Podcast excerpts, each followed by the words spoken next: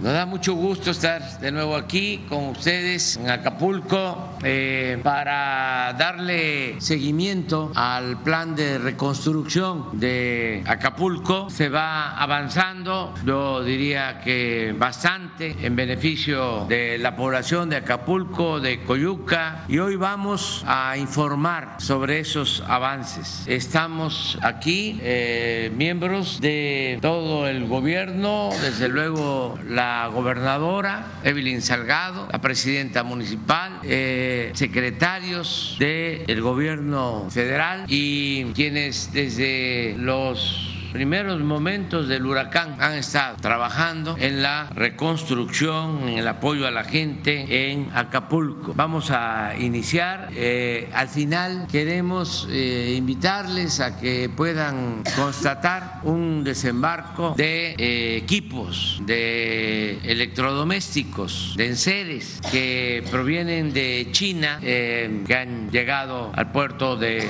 Lázaro Cárdenas, ya varios barcos y eh, se trae eh, esa carga de electrodomésticos hasta Acapulco, se hace por tierra y se hace por mar y es algo que queremos también destacar por eh, el compromiso responsable del gobierno hermano de la República Popular de China. Le hicimos al presidente de China eh, esta solicitud y están cumpliendo. Incluso antes de lo pactado, están llegando los barcos de China con todos los eh, electrodomésticos, con todos los enseres. Y lo que se está adquiriendo en el mercado nacional ya eh, significa una cantidad considerable. Ya estamos hablando de alrededor de 190 mil paquetes entregados 190 mil paquetes. Eso lo va a informar el secretario de la Defensa, el general Sandoval. No sé si ya entregados o en proceso, pero esa es la cantidad. 190 mil refrigeradores, 190 mil estufas y así otros eh, electrodomésticos. Nos da mucho gusto estar aquí, repito, en Acapulco. Decirle a la gente de Acapulco, de Coyuca, que no están solos, que siempre van a contar con nosotros. Y ahora sí comenzamos. Con su permiso presidente. Buenos días a los medios de comunicación, a los que nos escuchan el día de hoy. Vamos a hacer el recuento de las acciones que hemos realizado desde el Gobierno de México, por supuesto en coordinación con el Gobierno estatal y los gobiernos municipales, tanto de Acapulco como de Coyuca de Benítez. Antes que nada, agradecer muchísimo la solidaridad de todo el pueblo de México, de ciudadanos de todas las entidades federativas, por supuesto de empresarios, de organizaciones de empresarios del Consejo Coordinador Empresarial y muchas otras eh, pequeños, medianos y grandes empresarios que han sido muy solidarios eh, con Acapulco. Informarles adelante que actualmente están 3.435 funcionarios públicos en Acapulco que siguen colaborando todos los días. Esto, por supuesto, sin contar las Fuerzas Armadas y la Guardia Nacional. Tenemos a la fecha una inversión eh, de 20 28.463 millones de pesos a través de las diferentes acciones que hemos venido informando por todo el gobierno de México. También queremos iniciar, aprovechar informando que vamos a ampliar el apoyo al no pago de electricidad, de servicio eléctrico por parte de la Comisión Federal de Electricidad. Eh, iba a concluir el último día de febrero, se va a ampliar dos bimestres más es decir, no habrá pago para marzo y abril y para mayo y junio. Y todo esto porque sabemos que vienen épocas eh, de calor, viene la Semana Santa, viene el verano, viene eh, un gasto importante y para poder seguir colaborando y seguir ayudando, apoyando a las familias de Acapulco, hacemos este anuncio donde se suspenderá este pago. Y por supuesto, pedirles que ahorremos, eso sí, la, la energía, que la utilicemos de forma racional eh, pero sabemos que hay un compromiso de todas y de todos, pero ese sería un anuncio importante que queremos aprovechar en este momento. Y le vamos a pasar la palabra a la gobernadora y después vamos a ir dando el informe como lo hemos estado dando en los últimos meses. Adelante, gobernadora. Muchas gracias, secretaria. Muy buenos días a todas y a todos. Con su permiso, señor presidente, eh, darle la bienvenida una vez más a nuestro hermoso puerto de Acapulco, que ya se convirtió, estoy segura, en una segunda casa para usted. Por supuesto, agradecer a todos y cada uno de los miembros del Gabinete Federal que nos acompañan y bueno, pues expresarles una vez más el agradecimiento del pueblo de Acapulco y de Coyuca de Benítez por esa decisión de estar con nosotros desde el primer momento, de no soltarnos de la mano, de no dejarnos solos. El seguimiento personal de nuestro presidente ha sido fundamental para la reconstrucción de nuestro maravilloso puerto de Acapulco y de Coyuca de Benítez. En primer término, quiero informar sobre la reactivación de lo que es pues nuestra principal industria y fuente de empleo, que es el turismo. Al respecto, hoy en día Acapulco cuenta con 167 hoteles en operación, que significan 7.110 habitaciones disponibles. Esto corresponde a un 59% de los hoteles eh, registrados y significa un incremento del 56% en las habitaciones disponibles con respecto al mes anterior. Estos 167 hoteles están 72 en la zona tradicional, 68 en la Dorada, 17 en Acapulco Diamante y 10 en pie de la cuesta. En cuanto al turismo de convenciones, pues decirles que con esta infraestructura hemos podido garantizar 20 convenciones importantes en nuestro puerto, mismas que significan la participación de más de 36 mil personas. Este importante calendario de eventos pues reafirma la confianza en Acapulco y proyecta para el primer trimestre del año una derrama económica de 4.377 millones de pesos y para el segundo trimestre una derrama de 5.044 millones de pesos. Dentro de los eventos destacan pues el turismo deportivo, particularmente lo que es el abierto de tenis, que va a tener lugar del 26 de febrero al 2 de marzo con una asistencia estimada diaria de más de 10 mil personas. Y el abierto mexicano también de pádel tenis, el evento más importante que se tiene a nivel nacional para este deporte. Ahí pues reconocemos el impulso de todos los que han hecho posible mantener estos grandes eventos aquí en Acapulco. Respecto a la reactivación económica, les informamos que con referencia a la reapertura de centros de consumo, informamos la operación de 287 de las principales tiendas del puerto. Eh, esto significa una operación ya del 96%. Con respecto a los servicios bancarios, mantenemos la información de que ya se encuentra normalizado el servicio en prácticamente todo el municipio a través de las distintas financieras que tienen presencia en el puerto. Con referencia a un punto muy importante y que por supuesto es donde hemos centrado también muchas de las fuerzas, los tres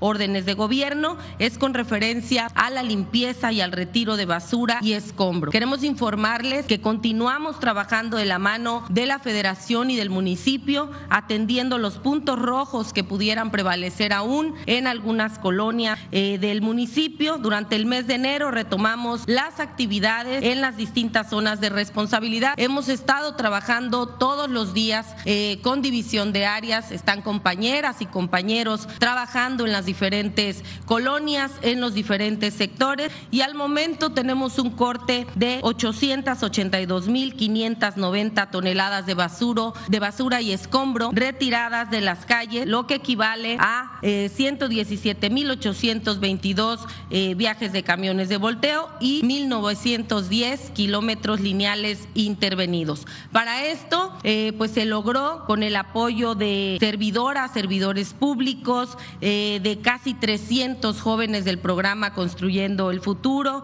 también más de 168 vehículos, maquinaria, retroexcavadoras, camiones de volteo, que bueno, han estado trabajando y seguiremos trabajando eh, con el tema de la limpieza en Acapulco. No hemos descansado, no vamos a dejar solo ni Acapulco ni a, ni a Coyuca de Benítez en este punto que es muy importante. Vamos a seguir trabajando en labores de limpieza. Con respecto de las personas fallecidas y los esfuerzos también en la búsqueda de personas, informar que de acuerdo con los datos presentados por la Fiscalía General del Estado, tenemos el registro eh, permanece de 52 personas fallecidas, de las cuales 46 personas fueron entregadas a sus familiares. Eh, se continúan los esfuerzos de búsqueda, mantenemos el registro de estas 32 personas, en la cual pues se siguen realizando estas búsquedas tanto en mar como en tierra.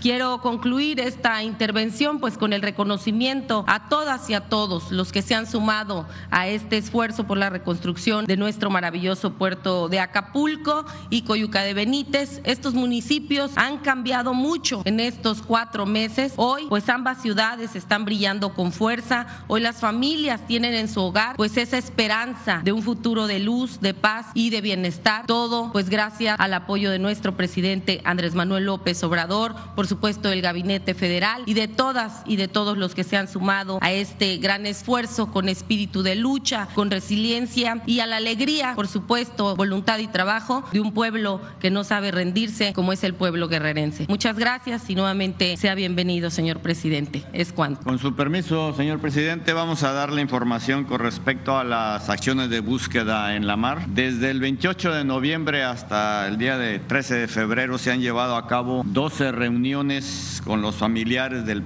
de las personas desaparecidas y desde luego con instituciones como esta Secretaría de Marina, la Fiscalía General del Estado y el Ministerio Público de aquí del municipio de Acapulco. Desde, desde esa fecha que les comenté, se han llevado 78 búsquedas, 49 son marítimas, 19 en tierra y 10 aéreas. Y desde luego todo esto se ha fortalecido con equipos como son drones submarinos, ecosondas multias y embarcaciones con ecosondas monoas.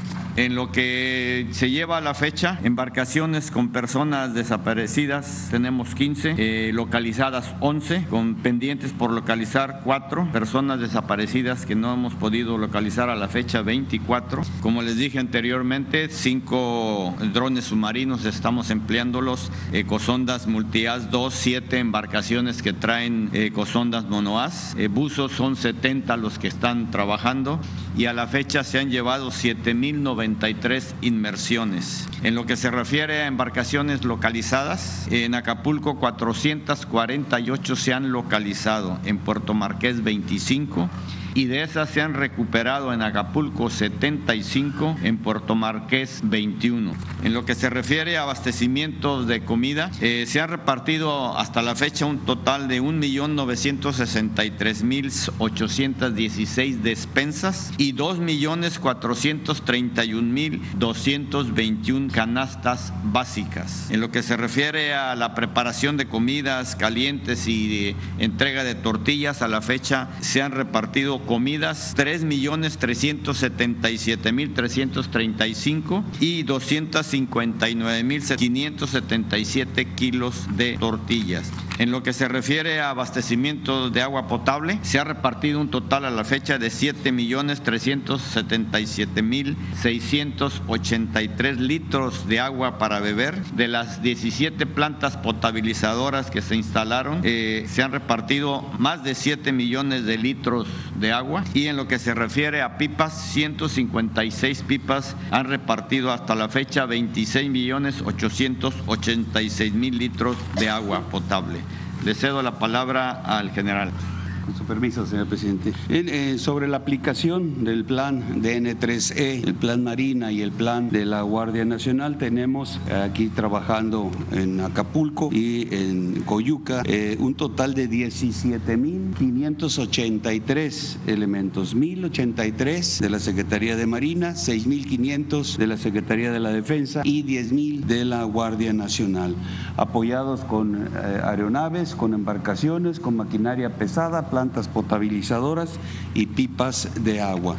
Sobre la seguridad que está ah, este, encargada la Guardia Nacional. Con estos 10 mil elementos, están realizando tareas de patrullaje, de control de tránsito y seguridad. Eh, hay mediaciones de estaciones de gasolina, centros comerciales, bancos, restaurantes, también en las vías de comunicación, en vigilancia en casetas de cobro, el reforzamiento de la seguridad en playas y áreas marítimas, el apoyo a la Secretaría del Bienestar, principalmente en los en las sedes donde se hace el pago de, este, de los recursos de programas sociales y también a, empresas de participación estatal eh, mayoritaria como Pemex y Comisión Federal de Electricidad. Sobre el plan de seguridad que se implementó para Acapulco y Coyuca, ya tenemos eh, dividido todo, todos estos, o los dos municipios en 20 sectores para Acapulco y un sector en Coyuca. En ellos se van a construir 21 instalaciones para alojar a la Guardia Nacional y dos unidades habitacionales para eh, que las familias del personal de la Guardia puedan tener donde vivir. De estas 21 instalaciones se harán dos de tipo batallón con una capacidad de 750 elementos, siete para alojar a 250 elementos y 12 tipo 2 que serán para alojar a 60 elementos. Todo eh, eh, el recurso que necesitamos para la construcción ya está ah, disponible, ya lo tiene la Secretaría de Defensa para que los ingenieros militares inicien la la construcción eh, a partir de la, de la primera semana de marzo sobre la entrega de los paquetes que están integrados con el refrigerador, estufa, colchón, vajilla, ventilador y licuadora, se han entregado hasta el 14 de febrero 190.750 paquetes ya que han llegado a la población. Eh, nos, nos, faltan por entregar 59 mil, adelante por favor, nos faltan por entregar 59 mil 250. También para informar que de, todos los enseres que se adquirieron en China, eh, se han recibido 41 eh, mil 464 refrigeradores y 18 mil 747 estufas. Están pendientes 15 mil 628 refrigeradores y 14 mil 410 De los enseres que se adquirieron a lo que es las empresas nacionales, se han recibido 151.488 refrigeradores y 172.008 estufas. Están pendientes 41.420 eh, refrigeradores y 44.840 estufas. Aquí en la siguiente lámina podemos observar eh, los, los, movimientos, el arribo de los buques. Son siete buques, inicialmente eran ocho buques que iban a llegar de, China. Eh, gracias a que la fabricación fue más rápido, pudieron eh, ellos eh, en siete buques eh, se está contemplando ya el concentrar todos estos refrigeradores y estufas acá a Lázaro Cárdenas. De tal manera que están cinco ya que han llegado. Ahorita tenemos en Lázaro Cárdenas el quinto buque y el día 17 está proyectado el arribo del sexto y el día 19 de febrero del séptimo y con esto concluiríamos toda, toda la transportación de enseres procedentes de China. Eh, el procedimiento que hemos empleado para eh, el manejo de estos enseres es cuando arriban a Lázaro Cárdenas, en los buques se, hacen los trámites administrativos, la descarga, después hay una eh, inspección de enseres, se carga en los buques de, de Semar y los tractocamiones de Sedena todo lo que se va a venir hacia acá por mar y por tierra, aquí al puerto de Acapulco. Posteriormente eh, llegan los buques, llegan los, los eh, tractocamiones, se descargan y se integran los, los kits de, los enseres con todos los, los demás enseres que, que los integran y se hace la distribución a la población. Eso es lo que estamos realizando y cedo la palabra a la secretaria del Bienestar. Buenos días, con el permiso del señor presidente. Adelante.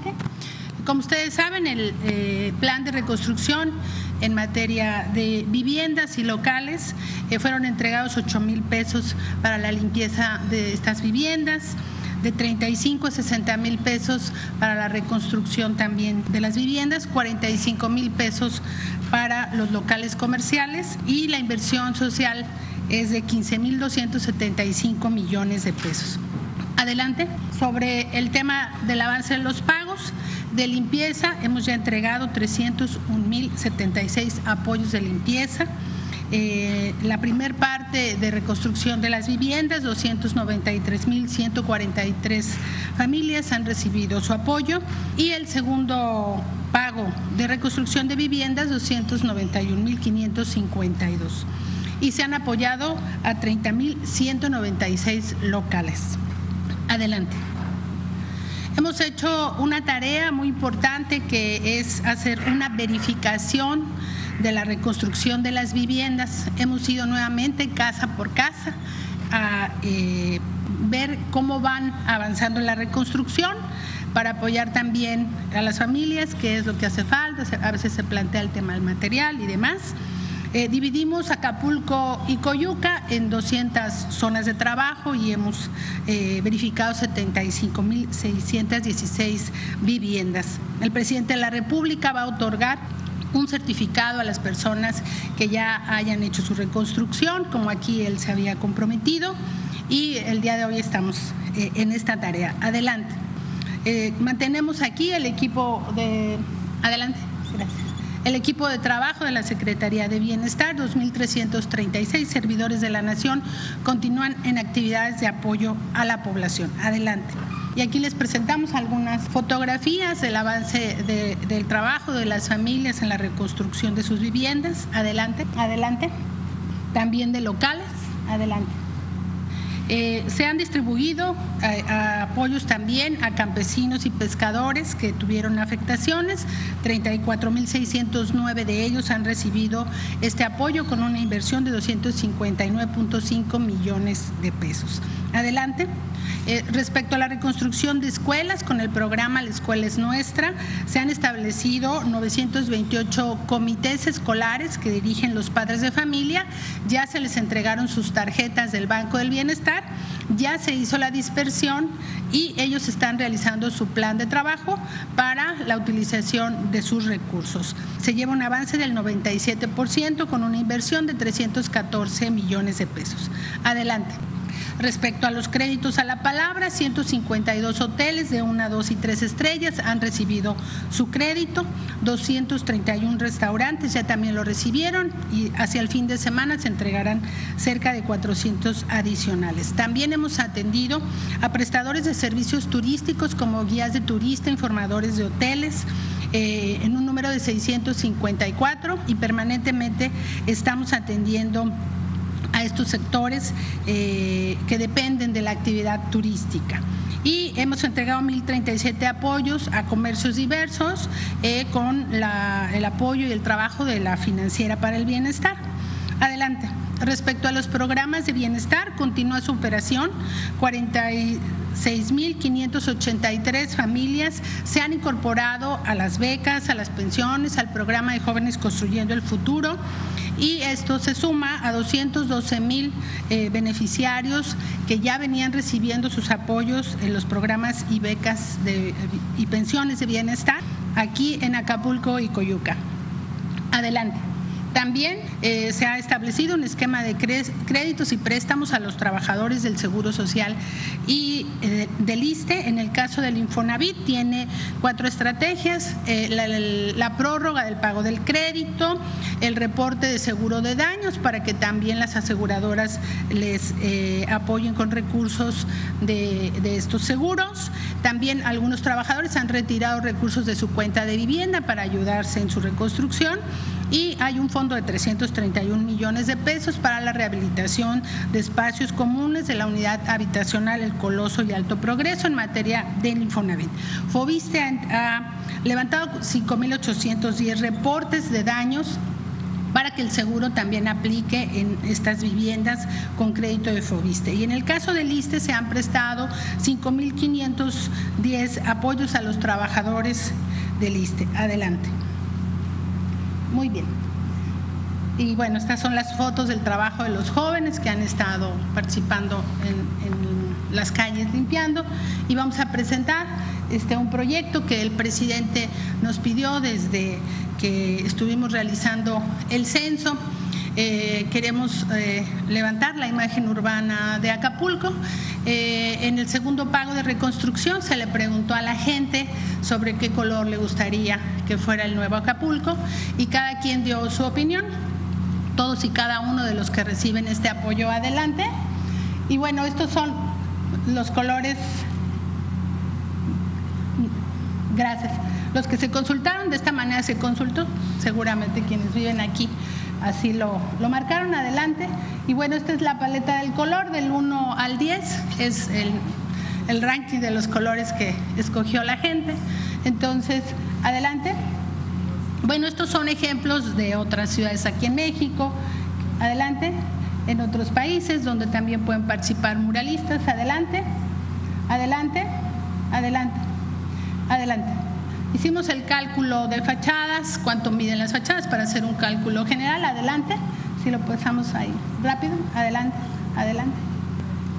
Ahí y eh, hicimos este estudio del tipo de fachadas y sacamos un cálculo de 58 metros cuadrados por vivienda para hacer todo el cálculo de la pintura adelante. Y bueno, los materiales que vamos a utilizar. Y lo vamos a realizar con los jóvenes construyendo el futuro y obviamente con el apoyo del pueblo. Muchísimas gracias. Buenos días.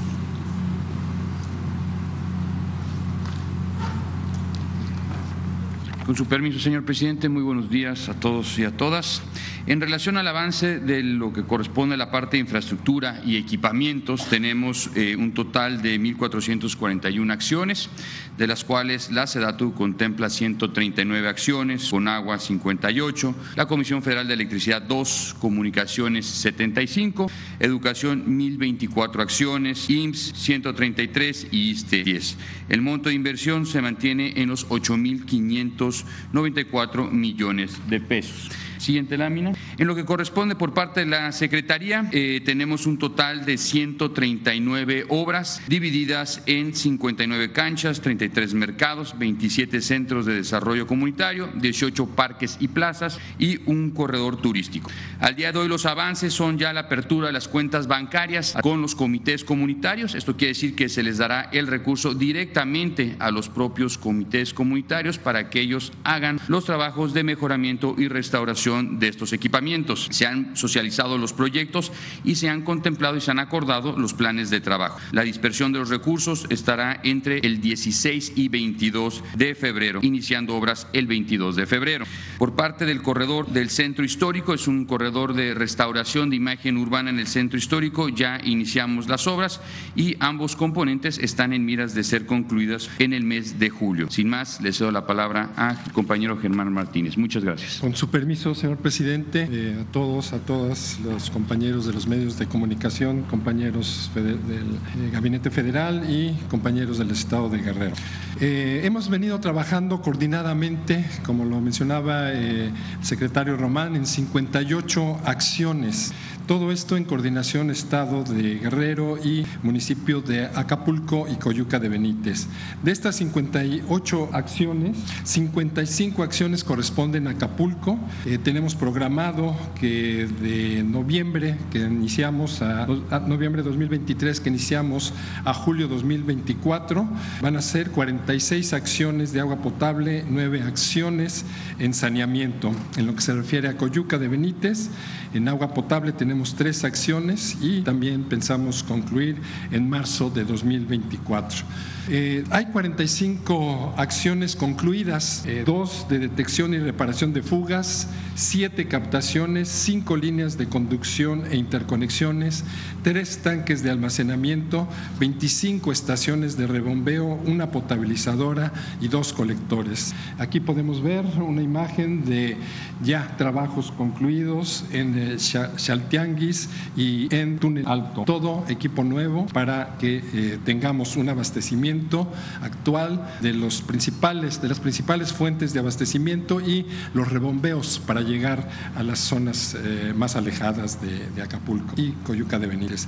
Hay cuatro acciones en proceso, una captación con 30 kilómetros, una línea de conducción en San Agustín y dos tanques de almacenamiento. Nueve acciones por iniciar, una detección y reparación de fugas una línea de conducción, dos plantas de tratamiento y cinco colectores.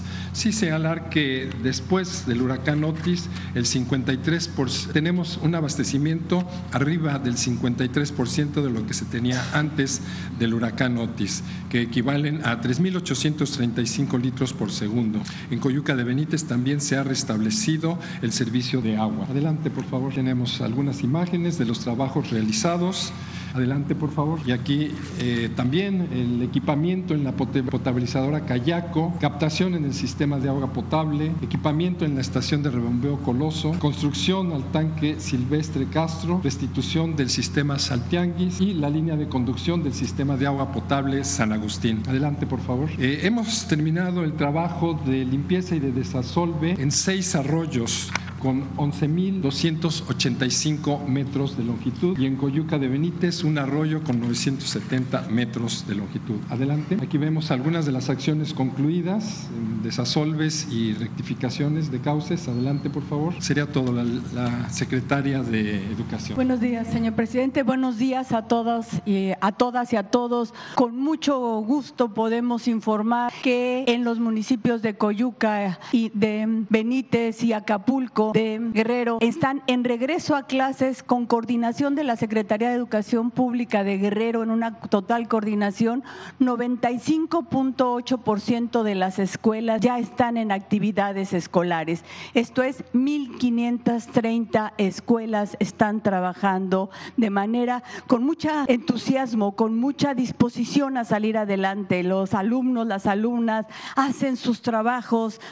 Acapulco volverá a brillar, asambleas, pláticas de la importancia de estar en las escuelas. Ya se dijo, tenemos 928 comités escolares, comités de padres de familia integrados, los cuales ya recibieron 314 millones de pesos, esto en educación básica para la reconstrucción. De las becas para el bienestar Benito Juárez, la inversión ha sido de 509 millones de pesos. En este municipio son 102.887 beneficiarios. Se incluyeron en educación básica a partir de estos sucesos 34 4.914 nuevas personas incorporadas. Y la reposición que hicimos de los libros de texto gratuito que fueron perdidos en este, en este um, huracán, se han repartido 475.780 libros de texto. Y podemos decirles que hay una actividad, por ejemplo, aquí está una imagen de la escuela primaria Felipe Carrillo Puerto de la colonia Fobiste aquí en Acapulco, de cómo quedó y con la participación de madres, padres, padres de familia, el gobierno, las autoridades, así estamos. Queremos poner un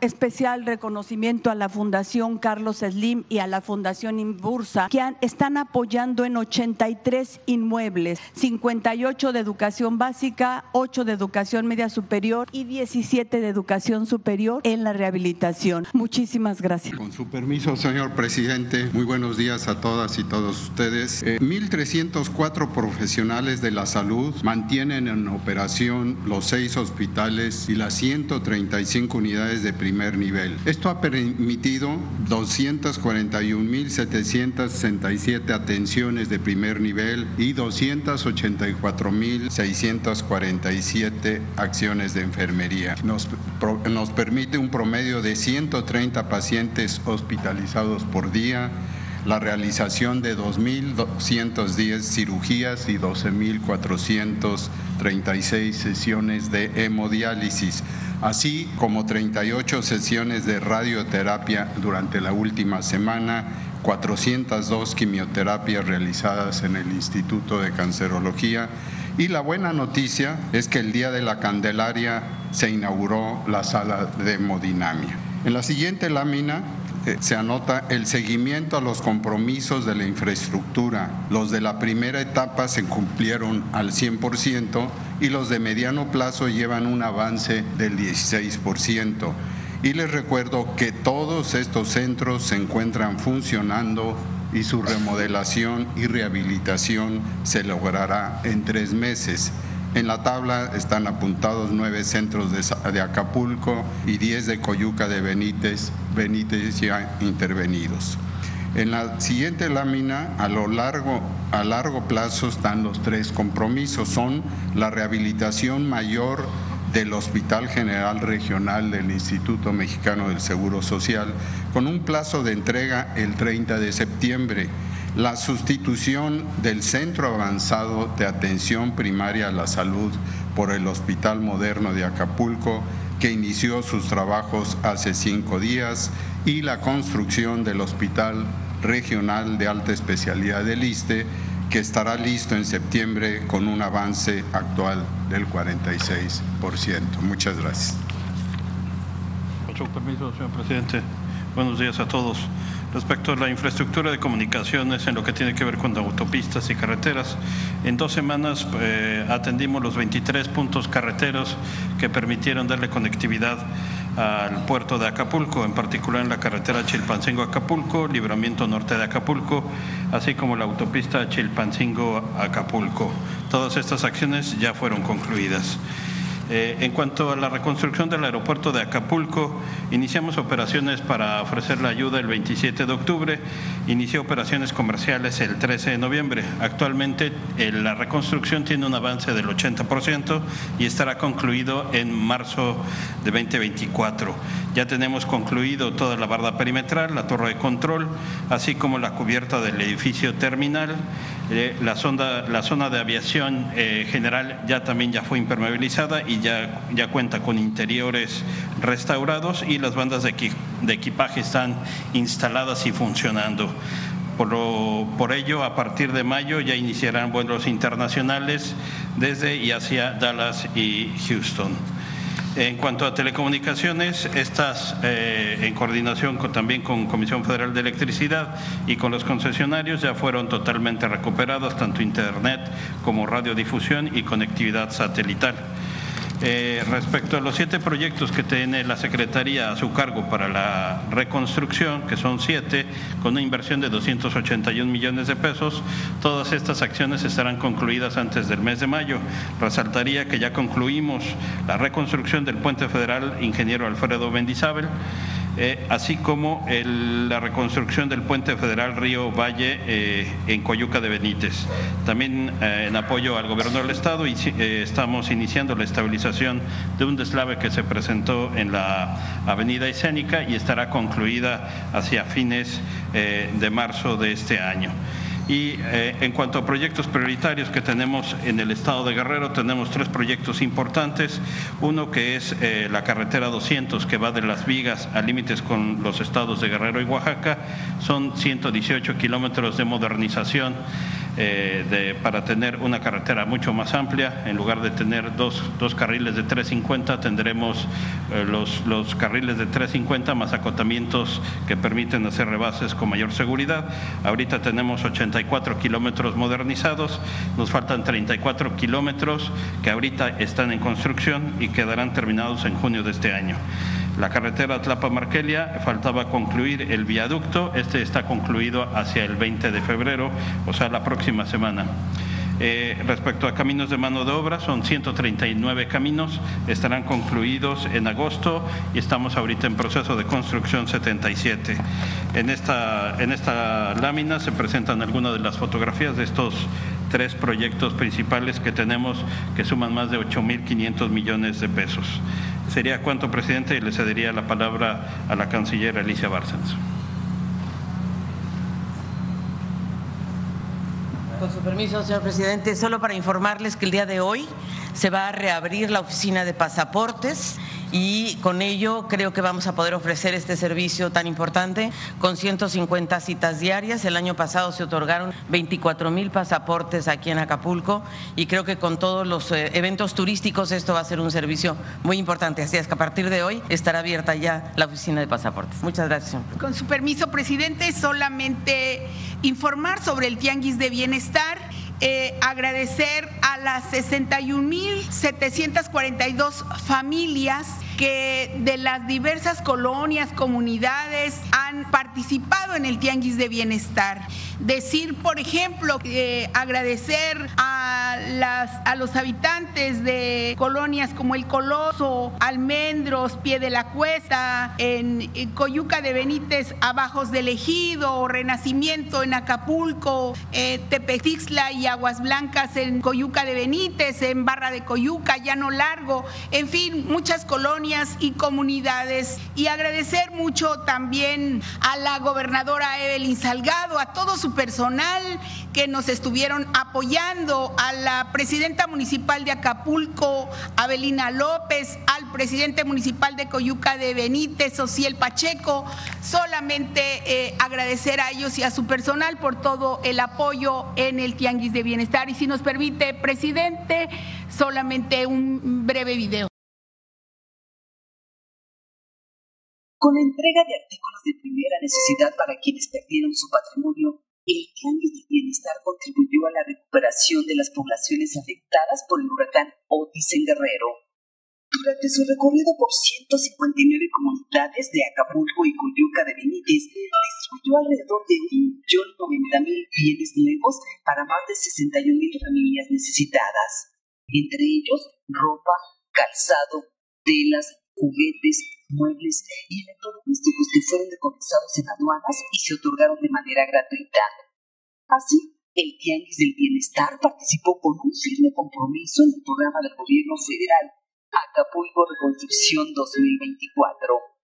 En este esfuerzo participaron la Secretaría de la Defensa Nacional, la Guardia Nacional, la Secretaría de la Función Pública, la Secretaría de Hacienda y Crédito Público a través del Instituto para devolver al pueblo lo robado el Servicio de Administración Tributaria y la Agencia Nacional de Aduanas de México, coordinadas por la Secretaría de Seguridad y Protección Ciudadana y acompañadas por las autoridades estatales y locales. Porque, por el bien de todos, primero los pobres. Presidente, vamos a concluir este informe con la entrega de cuatro certificados de vivienda, por favor, secretaria. Reina. Reina Marcela.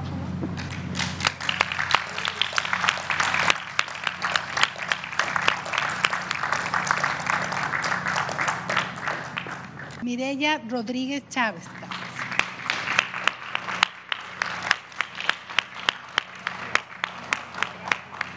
Magali Navarro Palacios.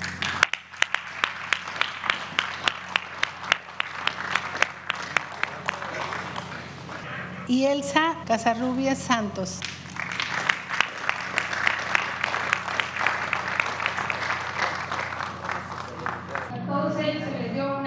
para la y se verificó que se han llevado a cabo las acciones. Así que pues muchísimas gracias a todas y a todos y pues seguimos eh, promoviendo que se concluya con la eh, reconstrucción, con las acciones este, para poder entregar los demás certificados. Es cuanto, presidente. Pero vamos, Acapulco, Acapulco. Luego una compañera de Nacional. Buenos días, señor presidente. Este, Andrés García de Códice 21. Eh, señor presidente, su servidor fue contactado por Gabriela García, madre acapulqueña de un pequeño de cuatro años quien ha sido diagnosticado con atrofia muscular espinal, enfermedad degenerativa que no tiene cura, pero que puede ser detenida mediante una vacuna que tiene un costo estratosférico de 3 millones y medio de pesos. Actualmente el menor es tratado en el Hospital 20 de Noviembre de la CDMX, donde afortunadamente en diciembre de 2023 recibió la noticia de que su gobierno autorizó la compra inmediata del tratamiento, por lo que lo citaron para realizarle los últimos estudios. Sin embargo, ya pasaron tres meses después de ese último seguimiento y la madre no ha tenido respuesta. En este mes de febrero, la madre contactó a su directora actual, doctora Minerva García, y le informó que aún no se había comprado el medicamento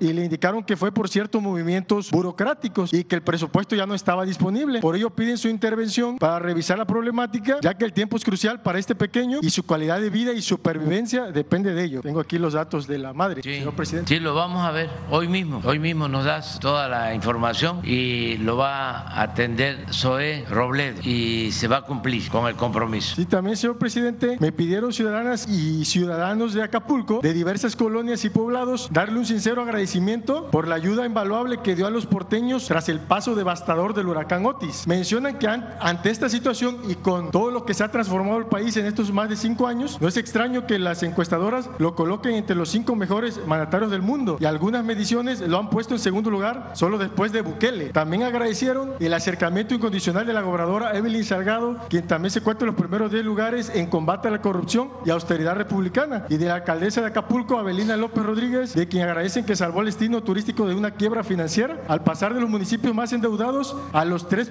primeros con, a los tres primeros con menor deuda. Le pregunto, señor presidente, si los apoyos seguirán hasta el último día de febrero por esto de la veda electoral para que ningún acapulqueño se quede fuera del rescate que ha brindado su equipo de colaboradores desde el pasado 25 de octubre por Otis. Sí, vamos a seguir trabajando. Es importante la, la pregunta porque si viene la veda a partir del día primero de marzo, son tres meses. Sin embargo, eso no significa, y esto aplica para el trabajo que estamos haciendo en Acapulco, Acapulco y en Coyuca como para todo el país. Las obras continúan, los programas continúan. Lo que no se puede hacer son actos públicos, pero tenemos que seguir trabajando para concluir con todas las obras. Por ejemplo, aquí tenemos que venir a inaugurar, entonces sí, porque ya va a ser después de la veda, el nuevo hospital del ISTE y otras obras. Y vamos a estar visitando Acapulco, aun cuando sea la temporada de veda,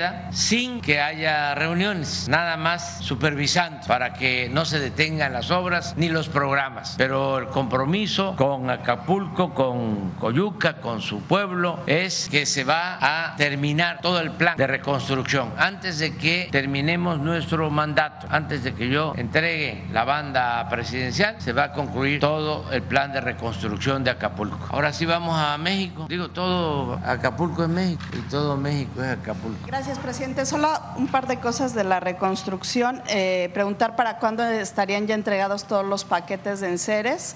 Si en febrero ya entiendo que llegarían todos. Y eh, si hay alguna persona que no haya sido censada, si todavía puede ser considerada para, para algún apoyo. Bueno, pues pueden contestar tanto al secretario de la Defensa como eh, Ariana Montiel, secretaria del Bienestar. Lo primero es cuándo se calcula que vamos a terminar de entregar todos los paquetes de electrodomésticos y lo segundo tiene que ver con alguna familia que se haya quedado pendiente. Con su permiso. Bien, eh, los paquetes, como mencioné, lo que viene de China estará recibiéndose el 19 de febrero, el último viaje, en lo que cargamos eh, allá en el puerto y, y vienen por mar y por tierra, esos enseres estarán aquí eh, dos días después. Eh, la intención es eh, que se repartan en, los 10 días posteriores a que lleguen ya esté cubierto lo que viene de China y también lo que las empresas nacionales tienen que entregar. El número, como lo vieron en la lámina, es mayor, lo que está pendiente de que sea entregado por, por las empresas. Entonces estaremos también eh, esperando esa entrega y también estamos en pláticas con ellos para que cumplan los eh, tiempos que tienen asignados para la entrega y que nos permitan eh, terminar en el mes de febrero toda, toda esta, esta distribución de los enseres. Ese fue el plan que se planteó desde el inicio de esto, terminar eh, en febrero la distribución de los enseres. Pero, repito, estamos supeditados eh, a la entrega por parte de las empresas de los dos eh, enseres principales, los refrigeradores y las estufas. Todo el resto, los otros cuatro artículos, ya los tenemos en bodega, listos para que una vez que conforme van llegando refrigeradores y estufas, se incorporen al kit que se eh, integra y se distribuye a la sociedad. Eh, sí, respecto a la entrega del apoyo a las personas afectadas, eh, como hemos venido aquí informando, se hizo un registro, se hizo casa por casa. Posteriormente abrimos un periodo para que las personas nos manifestaran en los módulos si tenían alguna observación sobre su incorporación al programa. Los fuimos a verificar a su domicilio y esta semana, desde el jueves pasado, hemos estado haciendo esa dispersión que seguiremos haciendo hacia el fin de semana. Pero considero que hemos atendido en términos generales a la totalidad de la población afectada. De cualquier manera, continuamos con la atención por parte de los servidores de la Nación en los módulos para cualquier duda, cualquier problema de datos también. Estamos ahí a las órdenes, pero ya hemos incorporado desde el primer censo hasta el segundo registro a cerca de 25 mil familias eh, adicionales porque hicimos este esfuerzo, así que considero que estamos ya en la conclusión de este proceso. Presidente, y preguntarle sobre estas negociaciones de obispos y sacerdotes con integrantes del crimen, justo para lograr eh, pues pacificar el Estado, sobre todo algunos municipios. Ha habido problemas como Chilpancingo, como Taxco, donde bueno pues los transportistas son atacados. Preguntar si su gobierno estaba enterado de esas negociaciones para lograr una especie de tregua y cuál sería su postura. Bueno, siempre los sacerdotes, eh, pastores, integrantes de todas las iglesias participan, ayudan en la pacificación del país. Lo veo muy bien. Creo que todos tenemos que contribuir a conseguir la paz. Desde luego, la responsabilidad de garantizar la paz y la tranquilidad es del Estado. Eso debe de quedar muy claro. Anteriormente eh, el Estado se desatendía. Llegaron a crear las autodefensas. Desde luego, no formalmente, pero era un hecho de que se contaba con el apoyo del gobierno para la creación de las autodefensas. También es importante decir, porque estamos en Guerrero, yo conozco la situación de Guerrero, como tengo pues la dicha de conocer toda la situación del país, de todas las regiones de México. Aquí se iniciaron las autodefensas antes que en otras partes y tenían un propósito comunitario. Ya Después eh, se extendió este mecanismo de autodefensas en todo el país o en varios estados del país, inclusive en la constitución de Tamaulipas. Desde hace muchos años está establecido el derecho que tienen los pueblos a organizarse y a tener sus autodefensas, sus cuerpos de autodefensa. Eso eh, se aplicó mal en los gobiernos anteriores, porque la responsabilidad es del Estado mexicano y lo que se tiene que buscar es garantizar la paz, la tranquilidad con los elementos de las Fuerzas Armadas, ahora que se tiene la Guardia Nacional, con la Policía Estatal, con las policías municipales. Nunca, por ejemplo, en Guerrero habían eh, estado presentes protegiendo al pueblo tantos elementos del gobierno federal. Si quieren ponemos una lámina, eh, no sé, pero deben de ser como 20 mil elementos, 29 mil elementos. El ejército, la marina, la Guardia Nacional, eso nunca se había visto en Guerrero. Nada más para los que nos están viendo a nivel nacional, en su mejor momento la Policía Federal llegó a tener 40 mil elementos, 20 mil administrativos y 20 mil operativos. Y ahora Solo la Guardia Nacional tiene 135 mil elementos, solo la Guardia Nacional. Y una muy buena noticia para la gente de Acapulco, de Acayuca, es que como aquí se mencionó, tomamos la decisión de mantener alrededor de 10 mil elementos solo en Acapulco, de la Guardia Nacional. Y construir, ya tenemos los terrenos, es una inversión de 5 mil millones de pesos, todo lo que implica el plan, para tener 21 cuarteles en todo Acapulco y en Coyuca, para dar seguridad completa. Entonces, eso es lo que tenemos. Eh, aunque ya no tengo tutupiche, de todas maneras no veo bien. Esta es Marina, en total 2.405 elementos, operativos 1.924. El Ejército 7.544, operativos 6.840. Y de la Guardia Nacional 15.707, operativos 14.136. La Seguridad Pública de Guerrero, operativos 6.946. En total 29.846. Esto antes no existía. Entonces, por eso había cierta justificación de que se crearan las autodefensas. Pero ahora se tiene eh, protección por parte del Estado y quienes ayudan para la pacificación pues están haciendo una buena labor. Quienes este, trabajan para que se combata el flagelo de la violencia. La verdad es que toda la gente ayuda, todo el pueblo ayuda. ¿Saben qué es lo que más nos ayuda para enfrentar la violencia? Pues las costumbres, las tradiciones, las culturas de nuestros pueblos. Imagínense si eh, no fuese eh, en México una costumbre el que la familia esté unida. Podrán decir, y voy a insistir mucho en esto, así es en todo el mundo. No, no, la familia mexicana es muy unida, es la principal institución de protección y de seguridad social.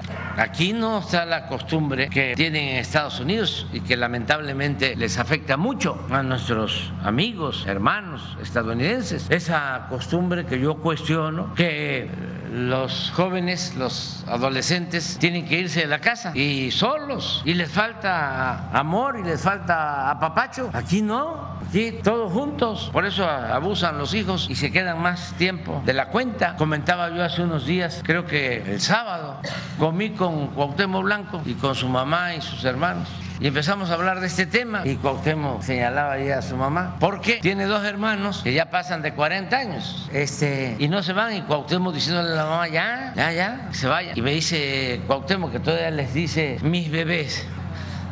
Al otro día fuimos a conmemorar lo de la huelga de Río Blanco en Veracruz. Me encontré a una persona joven todavía, pero ya como de 50 años. Y dice, yo viví con mis padres hasta hace 5 años, 6 años. O sea, los estoy reivindicando pero me da mucho gusto porque así somos. Estados Unidos, comento dos anécdotas. Una, hace poco, unos papás fueron y demandaron a un hijo porque había cumplido 30 años y no se salía de la casa. Y el juez le dio la razón y lo sacaron de la casa. Conozco otro ah, caso de dos niñas jóvenes, adolescentes, donde los papás, incluso muy orgullosos, porque es un estilo de vida y hay que respetarlo, pero no es como el nuestro, donde les dice a las niñas, a las adolescentes, si quieren seguir viviendo en la casa, tienen que traer 300 dólares al mes, porque eso cuesta el vivir aquí y la comida. Eso en México no lo hacemos. Lo que se hace es, pues vamos a ver cómo se le hace, échale más agua a los frijoles. Bueno, eso es lo que más nos ha protegido frente a la violencia. Esas costumbres, tradiciones, ese México profundo, esa herencia cultural, es lo que eh, ha detenido, ha impedido, ha inhibido el consumo de droga, porque una cosa es el tráfico y otra cosa es el consumo. El problema que tienen nuestros hermanos en Estados Unidos, nuestros amigos estadounidenses, es el consumo. De ahí que pierdan la vida 100 mil jóvenes cada año por consumir fentanilo. Aquí no tenemos eso y tenemos que impedirlo, evitarlo. Esa es una tarea que debemos de atender todos, que no haya consumo, porque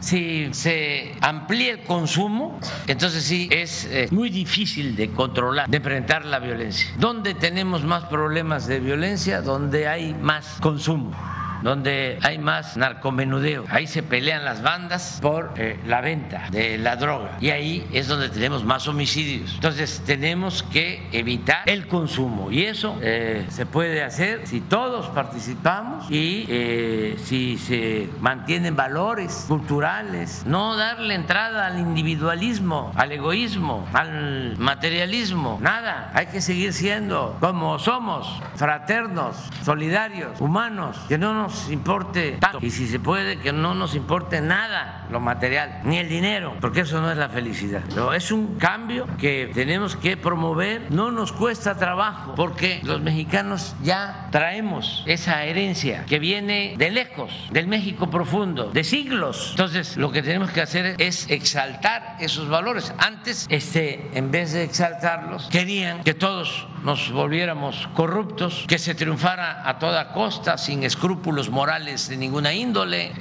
Entonces, pero los mexicanos somos una potencia cultural en el mundo. Son pocos los países que tienen la tradición cultural que tiene México, la grandeza cultural de México. Entonces, eso hay que exaltarlo, es parte de nuestra identidad, es lo que nos protege frente a todas las calamidades. Hasta viene el huracán y cómo salimos adelante. Algunos muy despistados que no conocen sobre las tradiciones, sobre las costumbres del pueblo. Cuando empezamos a hablar de la autoconstrucción de vivienda, no entendieron, no entendieron cómo es que cada familia entonces va a hacer su casa. Y ya, eso fue a decir el presidente. No, claro que ayudamos, claro que ayudamos, pero ¿quiénes llevaron a cabo el trabajo? Pues los afectados, las mismas familias. Ellos buscaron a los albañiles, ¿no fue así? Compraron los materiales de construcción. ¿Cómo se han hecho las casas en México? Pues así, la mayoría de las casas, la misma gente. Pero un fifí, ¿qué va a saber de eso? Si este, no conocen al pueblo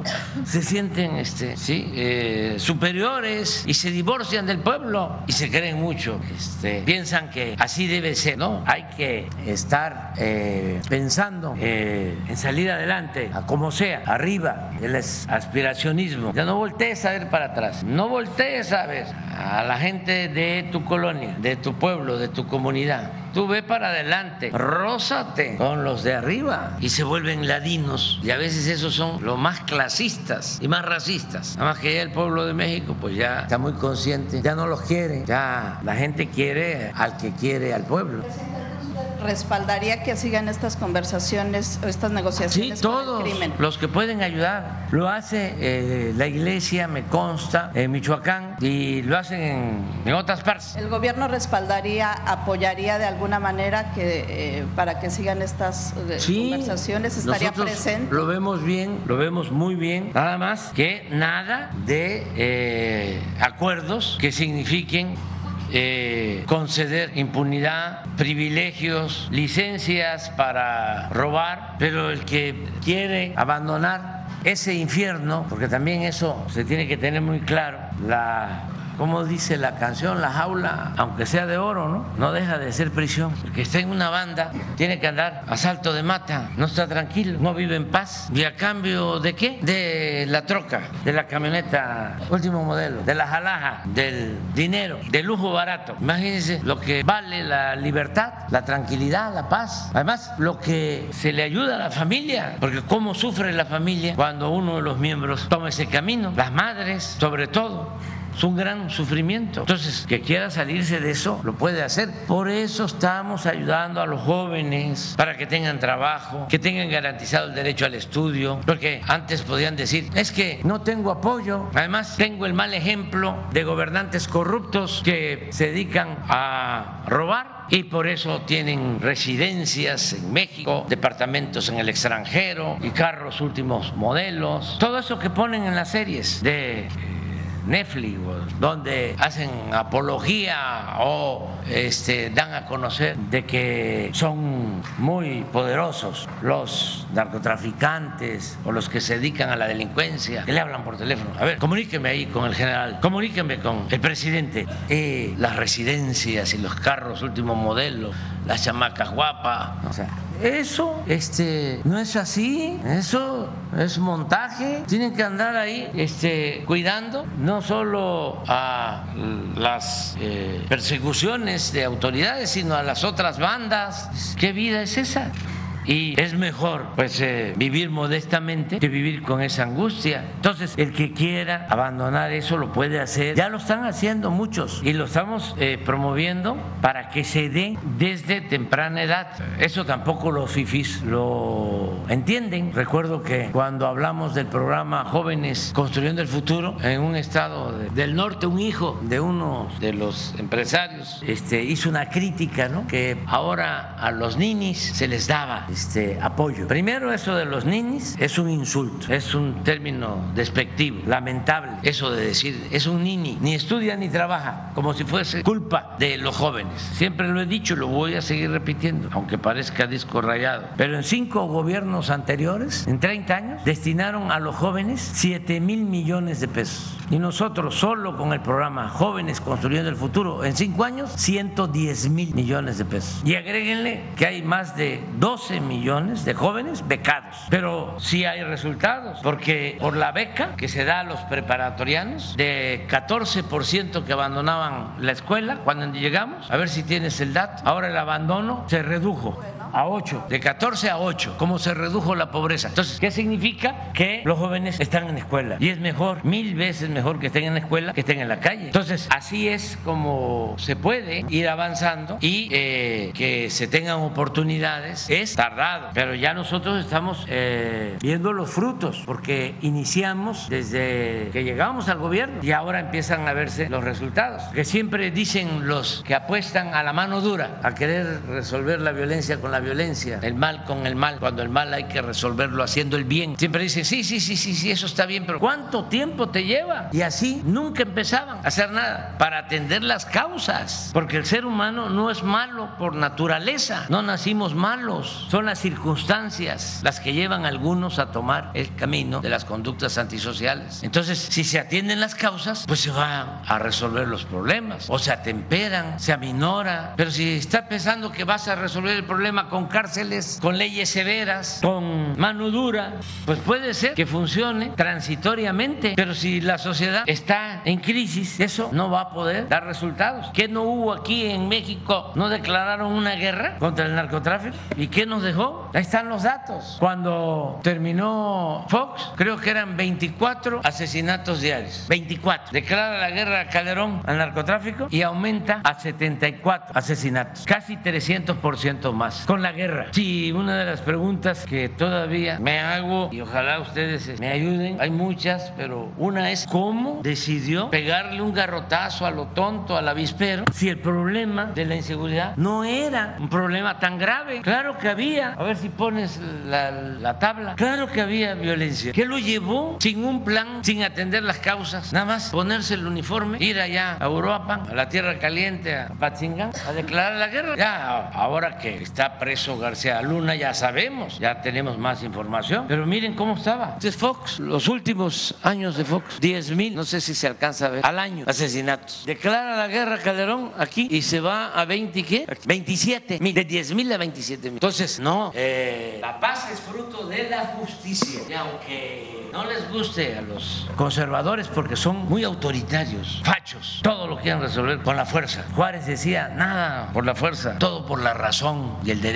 No les guste, no les gusta, que dije abrazos, no balazos. Se ríen. Más este gobernador de Texas, pues imagínense la mentalidad que tiene, pues somos distintos y qué bueno, ¿no? porque no todos podemos pensar de la misma manera. Son concepciones distintas. Para él estoy seguro y para muchos millones este, les extraña que yo diga esto. Les extraña. Como a mí también me extraña muchísimo el mátalos en caliente. O los derechos humanos son para los humanos derechos. Escuchado eso. Me extraña muchísimo. Son dos maneras de pensar. El otro día me hacen una entrevista porque me andan cazando, ¿no? No los periodistas de aquí de Guerrero, ni los nacionales que participan en las conferencias, otros que los mandan, camajanes, y me preguntan, ¿y son este, seres humanos los delincuentes? Claro, sacaron este, la grabación. Mire lo que dice el presidente. Lo hicieron las redes, ¿no? Que porque yo decía que eran seres humanos. Bueno, pues yo no soy fascista, yo no apuesto a que se resuelva, ya lo dije, la violencia con la violencia. Presidente, ya nada más para finalizar. Concretamente en el caso de Chilpancingo, de Tasco, donde hay ahora problemas de extorsión a transportistas, concretamente en ese tema, ¿qué se va a hacer? Y preguntarle, hace, hace tiempo se dijo que se han incautado aquí armas del ejército de Estados Unidos. No sé si el, el, general nos pueda decir cuántas armas, dónde se han incautado y dar un poco más de detalles sobre eso. Gracias. Sí, en el caso de la extorsión es un problema que estamos eh, enfrentando. Eh, por eso, una de mis iniciativas de reforma a la Constitución es eh, castigar con más severidad a los extorsionadores, a los que se dedican a extorsionar, a comerciantes, a transportistas. Sí, sí, pero es eh, otra cosa. Eh, estamos hablando de la delincuencia que extorsiona. Entonces, eh, queremos que se considere delito grave y estamos pidiendo que se reforme la Constitución con ese propósito. Igual que el castigo a los delincuentes de cuello blanco que se dedican a elaborar facturas falsas, los famosos factureros. Lo de los paros, en México hay libertades. Y nada más que se está atendiendo el problema, se ha tenido pláticas con ellos, con los transportistas, y se les está están eh, ofreciendo más eh, garantías, más seguridad. Hablaba yo de la Guardia Nacional, no solo son muchísimos más elementos, más disciplinados, ya no es la Policía Federal esa el que este, estaba en una patrulla ahí como lagarto en boca de arroyo este, viendo quién pasaba y para morder, ya no. Nada más que lo tengo que decir yo, porque ni modo que lo va a decir Radio Fórmula, ¿no? Tú sí lo dices, pero los machuchones no, los de arriba no, o el Reforma, o el Universal, o en las teleras, eso no se dice. Pero claro que ahora eh, no están mordiendo en las carreteras, es la Guardia Nacional, eso ha cambiado muchísimo y se está garantizando que haya cada vez más seguridad en las carreteras. Aquí teníamos un problema, para que vean cómo todos los días estamos tratando estos asuntos. Problema de Iguala a Chilpancingo, asaltos constantes, robo. Y eh, se reforzó con la Guardia Nacional y bajaron, bajaron los robos y despojos de vehículos en, esa, en ese tramo. Y así estamos eh, trabajando en el tramo de Esperanza a Orizaba, en el Estado de México, en Querétaro, en todos lados. Pero también hay líderes de estas organizaciones que son militantes de partidos conservadores y como vienen las elecciones, aprovechan el viaje. Sí, Sí, sí, porque se les ofrece, eh, a ver, vamos a dialogar, vamos a buscar solución. No quieren los líderes. Por eso aprovecho para hablarle a los transportistas, decirles que estamos con ellos y comprometidos a protegerlos y que son gente trabajadoras, gente de bien. Pero, como sucede en todo, hay líderes charros, oportunistas, corruptos, conservadores, que antes, como pertenecían a los partidos que estaban en el gobierno y se dedicaban a robar, antes no había quejas. Lo que pasa con los medios, no con todos. Aquí no. Es que Guerrero es otra cosa. Es como otro estado que yo conozco por allá, por el sureste. Este, aquí somos liberales por naturaleza. Aquí es otra cosa. Pero, así como en los medios, cuando se había visto a Joaquín López Dóriga, con todo respeto a Joaquín, tan eh, opositor al presidente, así trataba al licenciado Peña Nieto, así trataba a el que ostentó la presidencia, Felipe Calderón, así trataba a Vicente Fox, a Ernesto Cedillo, a Carlos Salinas. Así trataba a Ciro Gómez Leiva, a los expresidentes. Loré de Mola, así los trataba, como me tratan a mí. No, bueno, pues es lo mismo de muchos dirigentes de otros sectores que estaban mal acostumbrados. Esto ya cambió y todas las demandas justas se atienden, todas. Pero no podemos dejarnos chantajear por nadie. Ya se acabó el reparto del moche. Ya el presupuesto es del pueblo, es sagrado, es dinero bendito y tiene tiene que llegarle al pueblo. No queremos intermediarios porque este, si no, pues este, no llega el apoyo. Acerca de las armas, estás planteando, ¿puede generar? En,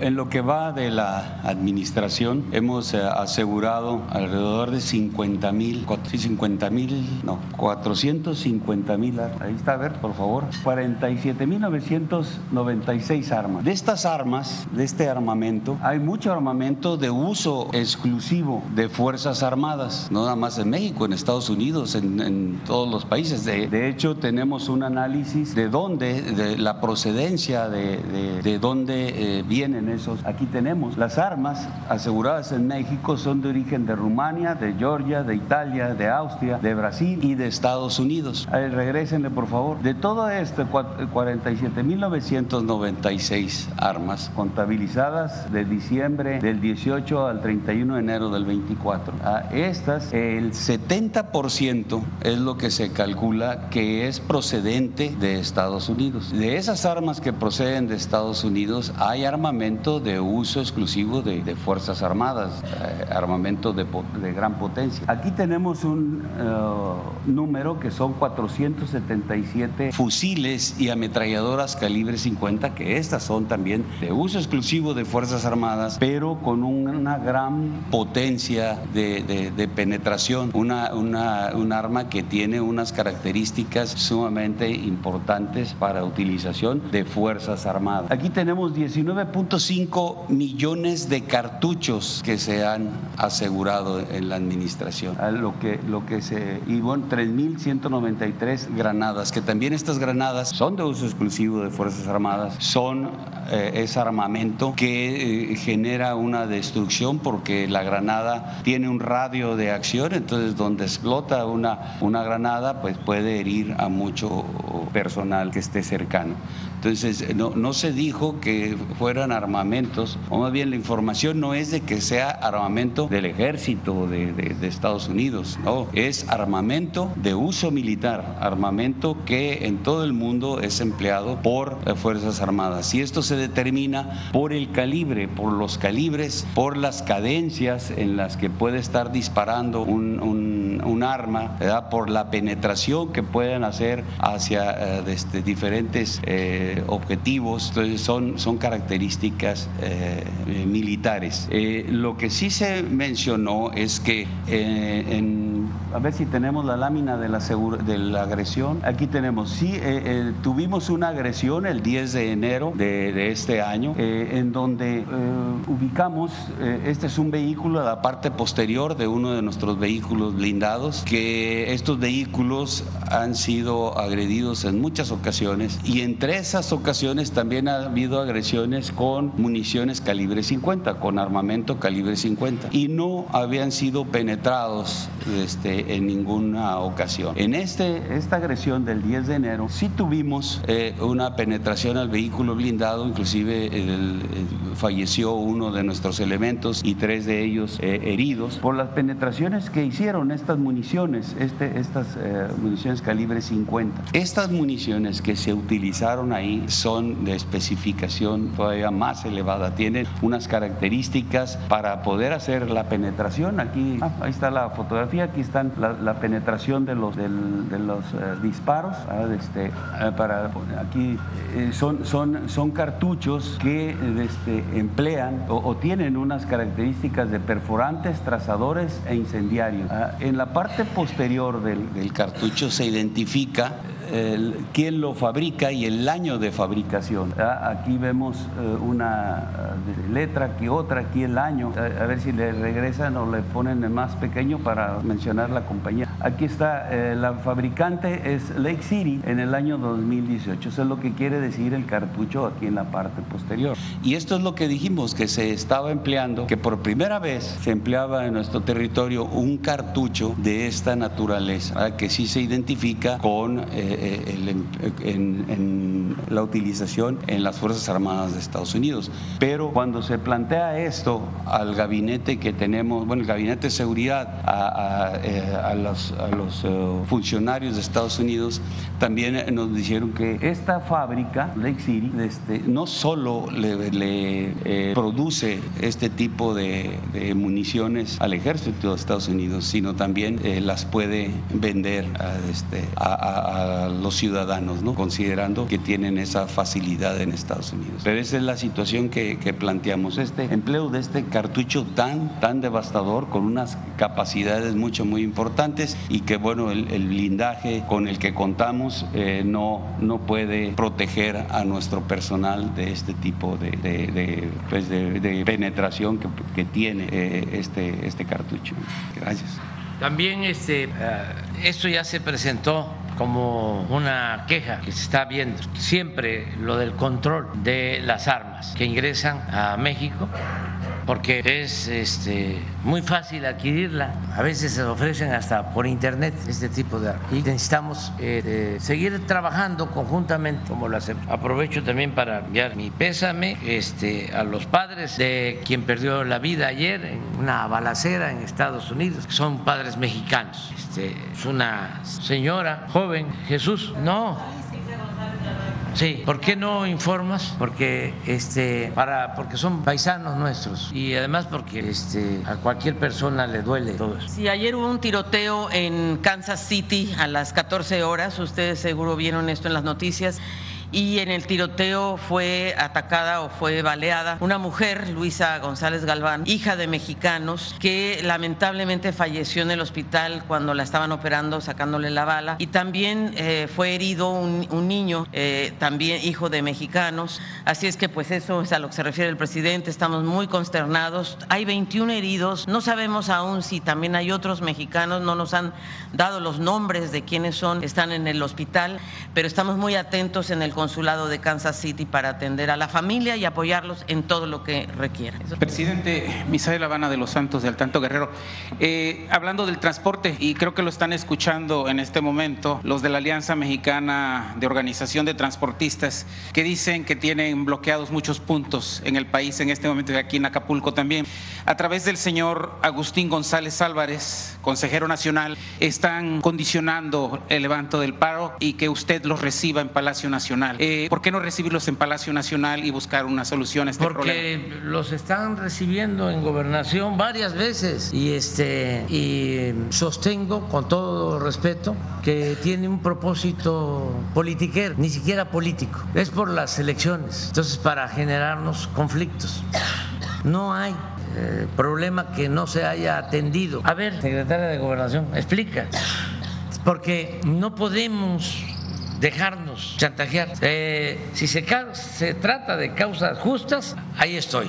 Pero, a ver, te vamos a tomar todas las carreteras. Nada más porque yo quiero que quede mal el gobierno de la transformación, porque estamos en temporada electoral y a mí me cae muy bien el bloque conservador de Claudio X González, de los FIFIs. Entonces, vamos a eh, provocar conflictos. Miren lo que hicieron hace como una semana, los mismos desde luego, los jefes, con sus achichincles. Sacaron un reportaje con un periodista, pseudo periodista, porque ustedes sí son periodistas. Aquel hasta está galardonado, lleva dos premios, pero es un agente vinculado con la DEA, de esos pseudo periodistas que reciben trato especial de las agencias que tienen que ver con, la, con el espionaje y también para socavar a gobiernos populares contrarios a las oligarquías y a los gobiernos hegemónicos. Entonces sacan un reportaje en donde nosotros recibimos dinero de narcotraficantes en la campaña de 2006 y una difusión, bueno, ellos mismos sostienen que eh, se pusieron de acuerdo con otros medios a nivel mundial. Ellos mismos declaran de que la información es de la DEA, pero que ya estaba cancelada la investigación. Sí, entonces si ya estaba cancelada la investigación,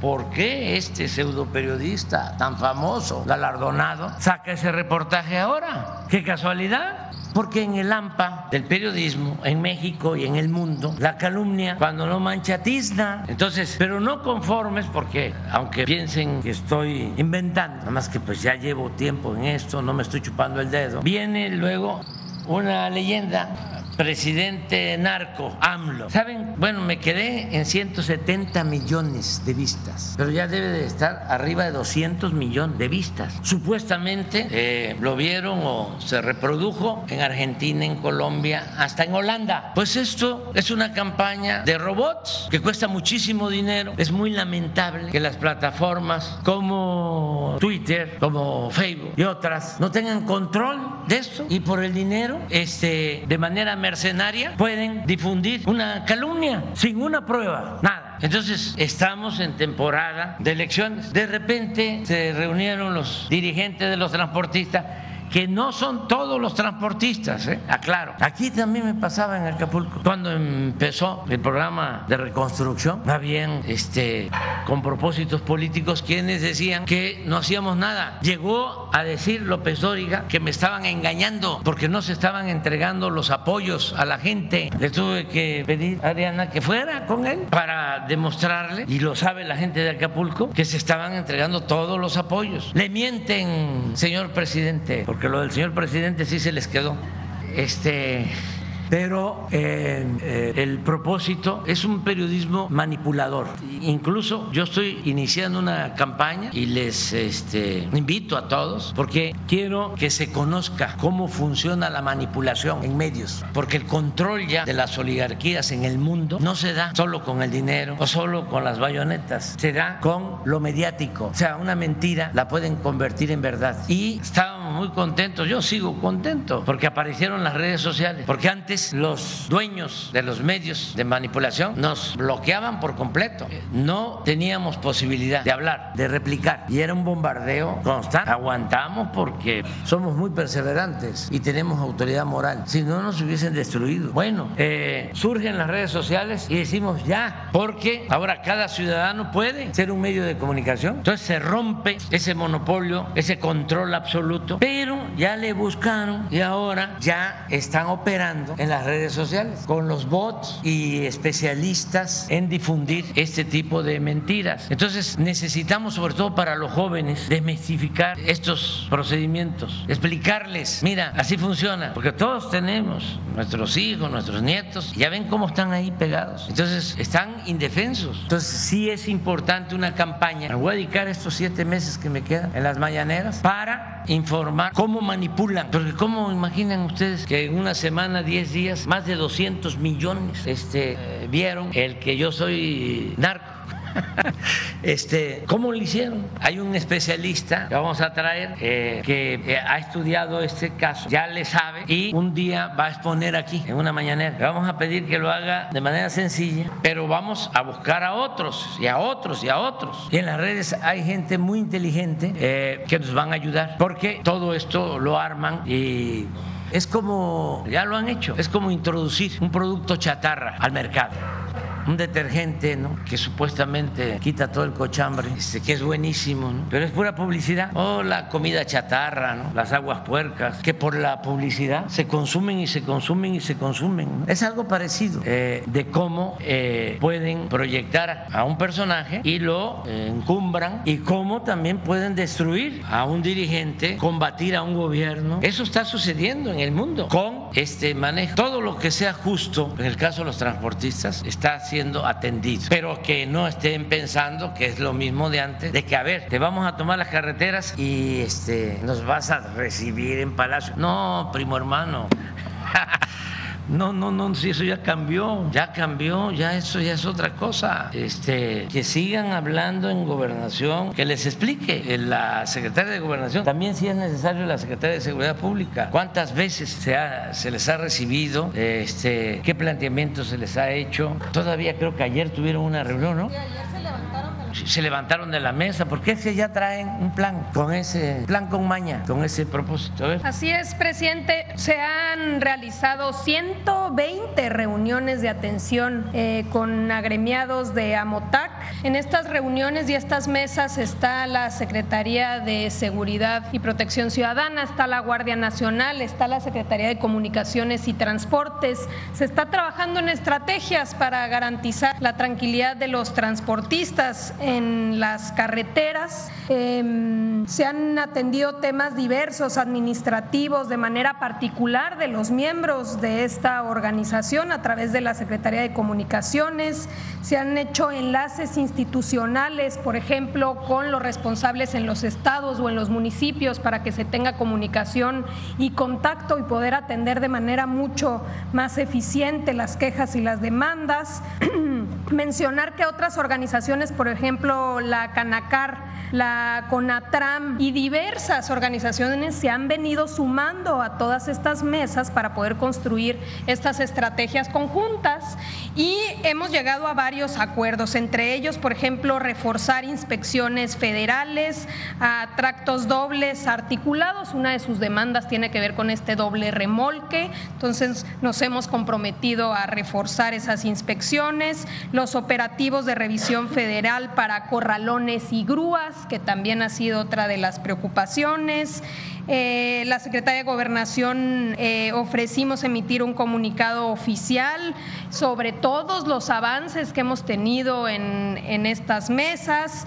Eh, la Guardia Nacional propuso a partir de ayer incluir 600 elementos nuevos egresados de la Guardia Nacional específicamente para estos operativos, 2.000 unidades de carro radio patrulla. Es decir, hemos venido avanzando en las demandas, pero el día de ayer se decidió en el caso de la MOTAC, levantarse de la mesa eh, y eh, establecer diversos bloqueos que afectan a la ciudadanía desde nuestro punto de vista eh, infundados, injustificados, dado que hay una mesa constructiva para atender sus problemáticas.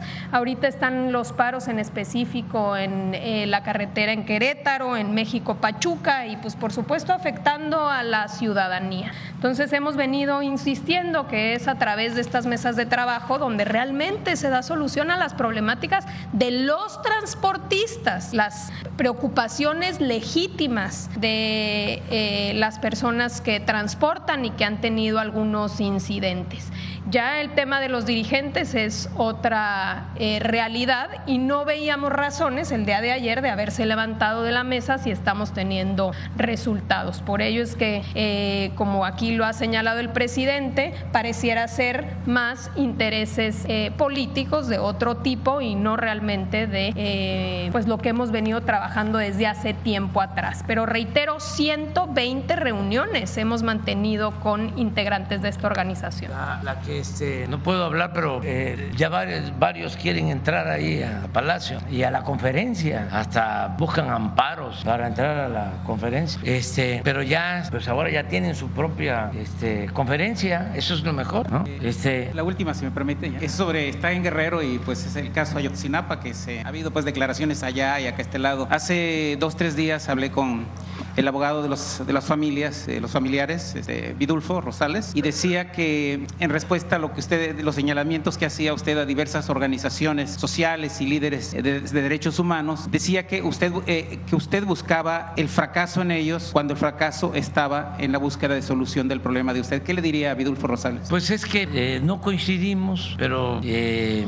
así es la democracia. Tenemos posturas distintas. Yo siento que ellos no han ayudado para encontrar a los jóvenes, que al contrario, eh, han enredado, han enmarañado más eh, el problema. Y sostengo que lo han también politizado y están en contra de nosotros. Y quienes están ahí detrás, pues uno de ellos, porque me gusta llamar a las cosas por su nombre, es uh, Álvarez Icaza, senador filopanista, conservador, que estuvo de secretario en la Comisión Interamericana de Derechos Humanos que pertenece a la OEA. ¿Saben qué es la OEA? Bueno, pues es un organismo que supuestamente representa a los intereses y defiende a los países de América Latina y del Caribe, pero no, es un organismo subordinado al gobierno de Estados Unidos para hablar en plata. Entonces, desde el inicio hay cosas muy extrañas en todo. Les menciono dos, tres. Una, que siendo secretario de este organismo de derechos humanos de la OEA, Álvarez y Casa, inicia su participación y hay una relatoría en donde habla de la responsabilidad de autoridades locales y de la delincuencia organizada. No está el ejército en su informe, no está, ni el Estado aparece desde el inicio. Luego se reúnen con Peña de esta organización,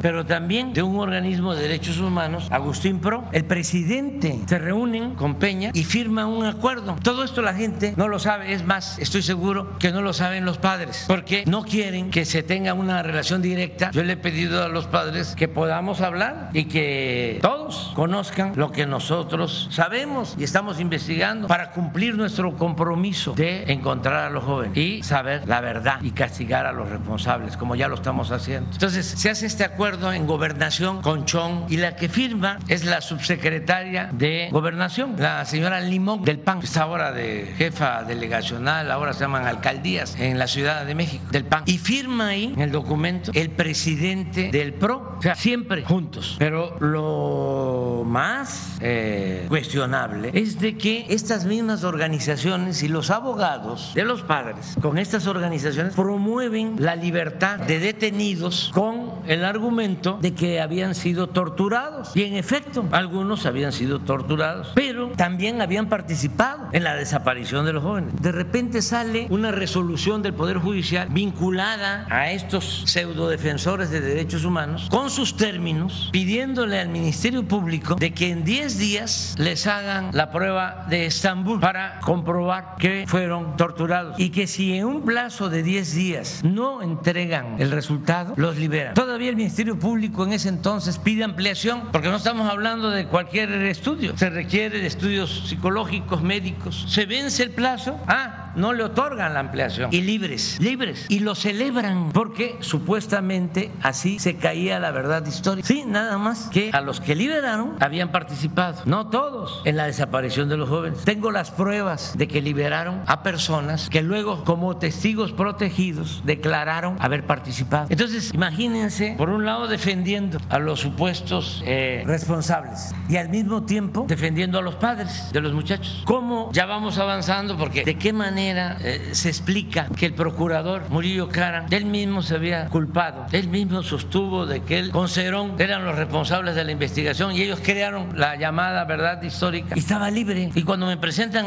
un informe y se tienen elementos de que ellos eran responsables y pido que se actúe porque es un asunto de Estado y se solicita órdenes de aprehensión contra el procurador y contra otros elementos también del ejército, empieza una desbandada en la Fiscalía Especial, renuncian ministerios públicos, se va el fiscal especial que dicho sea de paso también había trabajado y es del mismo equipo de, ¿cómo se llama? El senador Álvarez y Casa había trabajado en eh, la organización Comisión Interamericana. Se van todos, al grado que el que tiene que hacer la solicitud es el propio fiscal con gente de él. Y se van los de eh, la asesoría internacional y se enojan. En vez de decir, se está terminando la, la impunidad, hay dos generales en la cárcel, está el procurador en la cárcel. Entonces, como estamos llegando a conocer el fondo de las cosas, ahora dicen, no, pues ya está creando Andrés Manuel otra verdad histórica. Está igual o está peor que el gobierno anterior. No me importa.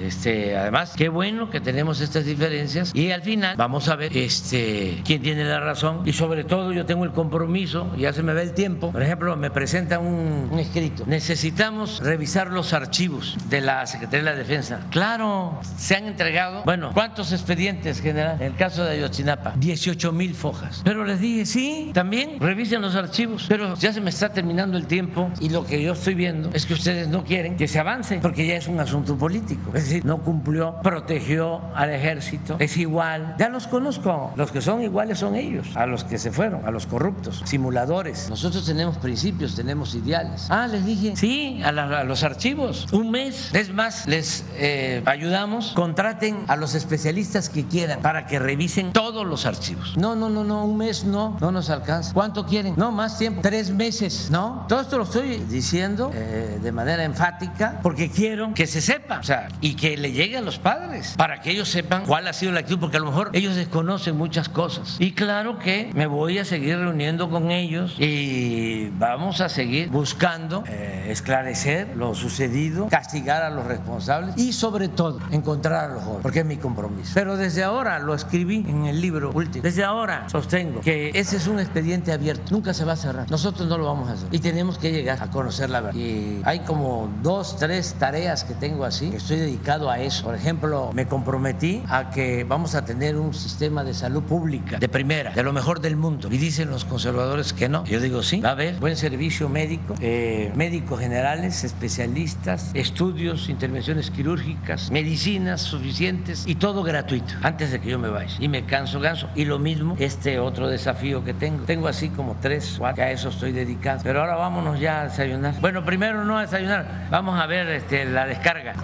Ah, ya.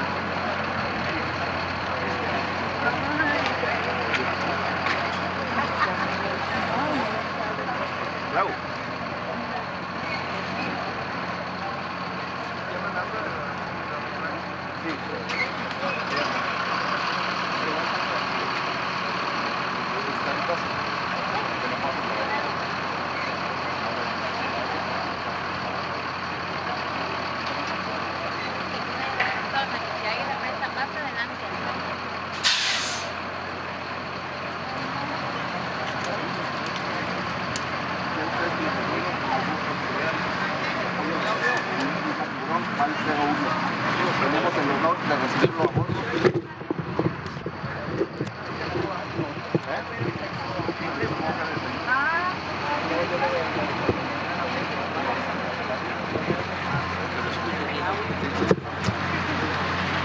¿No quieren que nos acerquemos?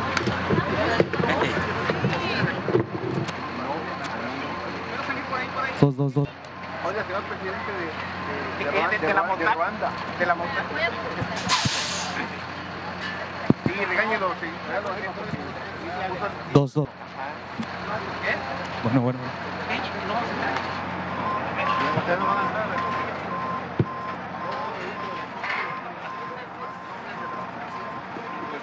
Cumple con la misión de brindar apoyo a la población en casos y zonas de desastre, así como salva- salvaguardar los intereses marítimos del país.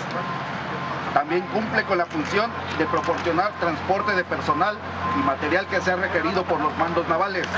Y por supuesto, ha sido el ideal, junto con el buque de guerra anfibia y su macinta Alfa 412, para cumplir con la noble encomienda de cargar y trasladar los electrodomésticos que el gobierno de México ha tenido a bien adquirir en China, en beneficio de las familias de Acapulco y Coyuca de Benítez, los cuales fueron afectados por el paso del huracán Otis. Durante esta operación, que comenzó el día 22 de enero, se han trasladado y entregado a la Secretaría de la Defensa Nacional para su distribución un total de 3.592 refrigeradores y 5.904 estufas. Hasta el momento se han efectuado cuatro viajes de los ocho programados. En el caso del buque Isla Tiburón, se han optimizado los espacios sobre la cubierta estivando 13 contenedores y dentro de la bodega de almacenamiento se han estivado refrigeradores a granel correspondientes a 20 contenedores, siendo un total de 3.234 refrigeradores a bordo por viaje. Esta, esta carga equivale al desplazamiento por tierra de 33 trailers y 300, 300, 330 toneladas desde el puerto de Lázaro Cárdenas, Michoacán, hasta la ciudad y puerto de Acapulco, Guerrero. La capacidad del buque Isla Tiburón para realizar la maniobra de varada consiste en llevar al buque hasta la playa. Es con esto lograr logramos aprovechar el, desembarco de los enseres de una manera más ágil, segura y eficiente. Es cuanto, señor presidente. A continuación cedo la palabra al general Enrique Martínez López, quien describirá el proceso de distribución de los enseres a las familias guerrerenses. Muchas gracias.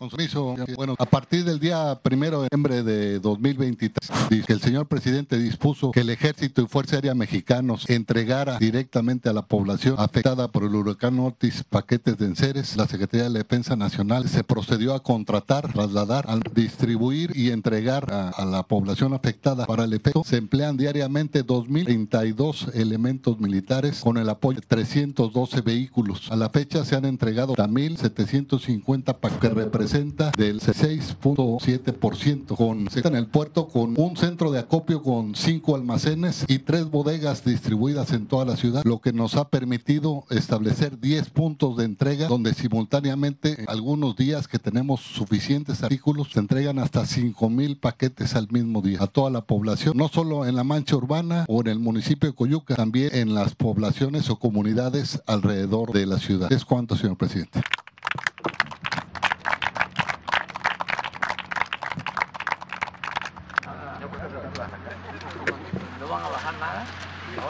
¿No van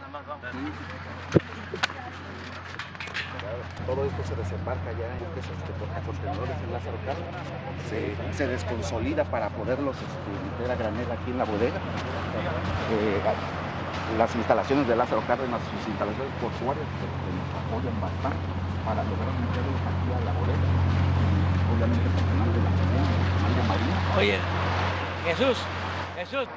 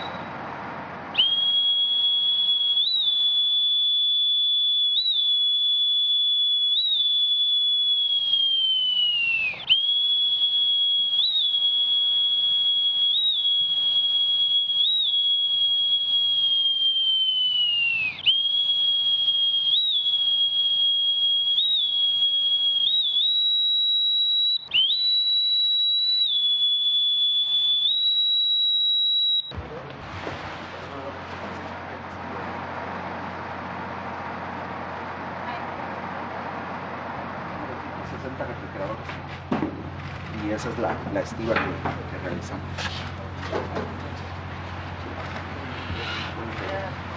Sí. Todo es arte técnico, tiene buenas buenos comentarios. Sí, porque ya han entregado. ¿no? Ah, sí, ya se han entregado. Ya los han hecho. Es que antes